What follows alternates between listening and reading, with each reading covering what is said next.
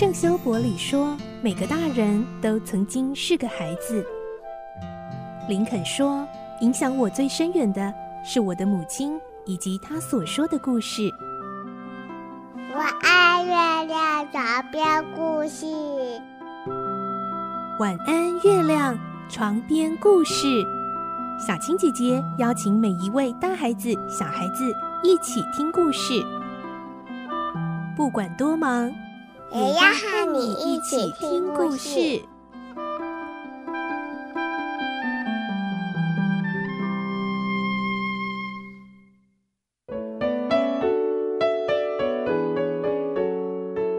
晚安，欢迎你和我们一起听故事。我是小青姐姐，我们继续来听《唐吉诃德》的故事。今天是三十二集，我们会听到唐吉诃德坚持留在深山修炼，要三柱出发回去寻找都西尼亚公主。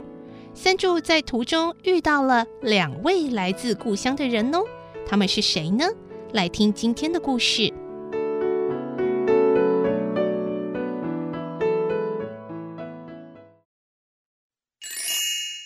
唐吉诃德》三十二集，巧遇故人。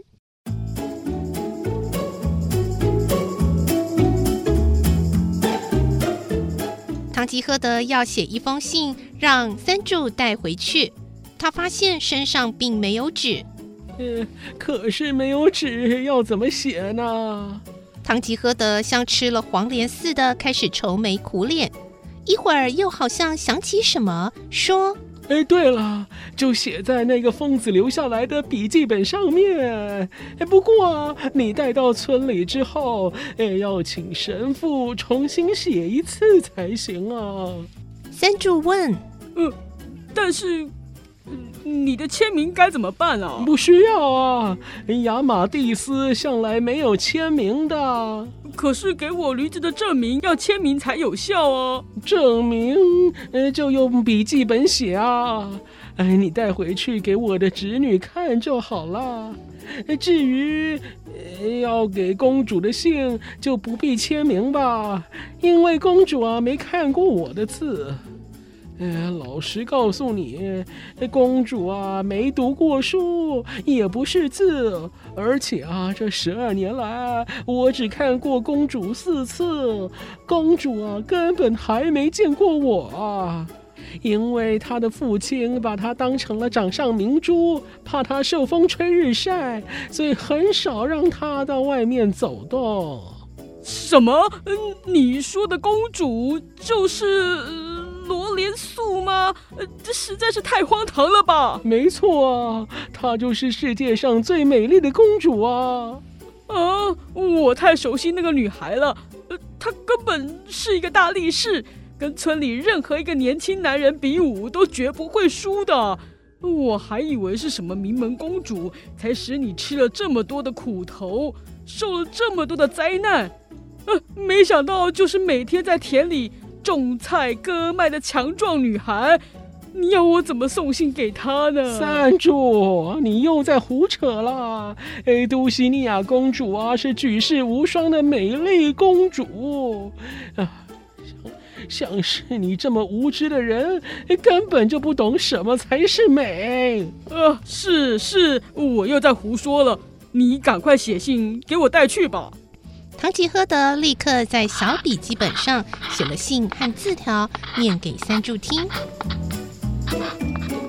太好了，那么我要动身出发了。呃，三柱，等一下，我要撞二十下岩石给你看呐、啊。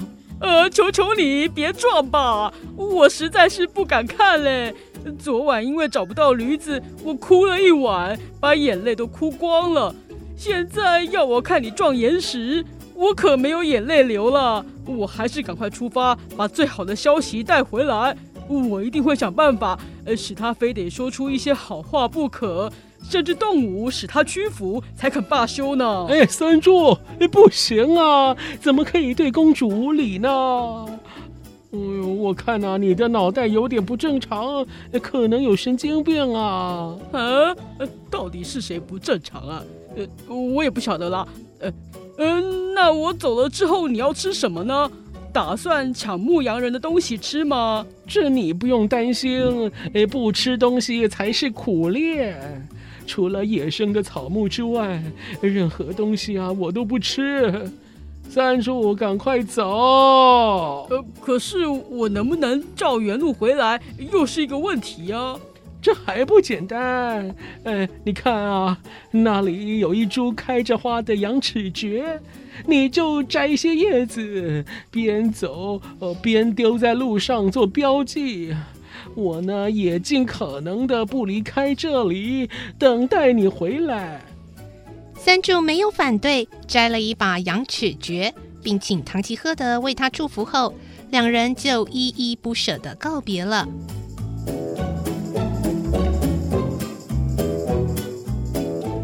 三柱下山后，沿着公路向前走。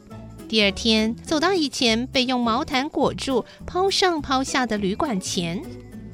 嗯，我现在想起来还有点害怕。如果再碰到上次那种情况，可就糟了。三柱本来想很快的走过去，可是他已经好几天没吃过像样的熟食，况且肚子又饿得咕噜作响。不知不觉，他走到旅馆门前。这时候，两个男人从旅馆里走了出来，他们的视线不约而同地投在三柱身上。其中一个人惊讶地说：“咦，你瞧啊，那个骑马的男人好像是三柱哎。”另一个人回答：“没错，是他。呃，而且啊，那匹马正是我朋友的马。”原来这两人就是拉曼雀村的神父和理发店老板。他们认出了三柱，跑过去向他打听唐吉诃德的行踪。三柱，好久不见，Long time no see 呀！哎，你家主人到哪里去啦？三柱当然也认识他们俩，可是他不愿意说出实情。呃，他，呃，我的我有口难言呢。哎，怎么的？有什么不能说的吗？太奇怪了啦！你呀、啊，一定是把唐吉诃德杀掉了，偷了他的马，逃到这里来的，对不对？呃，你你不要胡说八道啊！像我这么胆小的人，哪里会杀人呢？为了避免被安上无辜的罪名，呃，我还是告诉你们吧。接着，三柱把唐吉诃德经历的冒险奇闻一口气说出来，神父和理发店老板听得目瞪口呆。神父要求：“哎，三柱啊，你把那封要给公主的信给我看一下哦。”呃，可是那根本不是信哎，只不过是在笔记本上写了些字，之后还要请别人改写呢。哎呀，没关系啊，我看过之后再帮忙改写啊。三柱一听，连忙把手伸进口袋里翻找，嗯，口袋里的笔记本竟然不见了。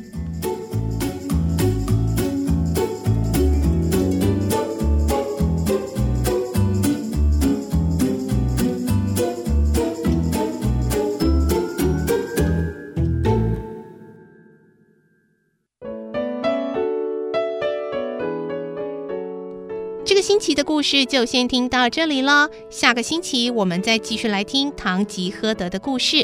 明天星期五有绘本时间，敬请继续锁定收听喽。我是小青姐姐，祝你有个好梦，晚安，拜拜。小朋友要睡觉了，晚安。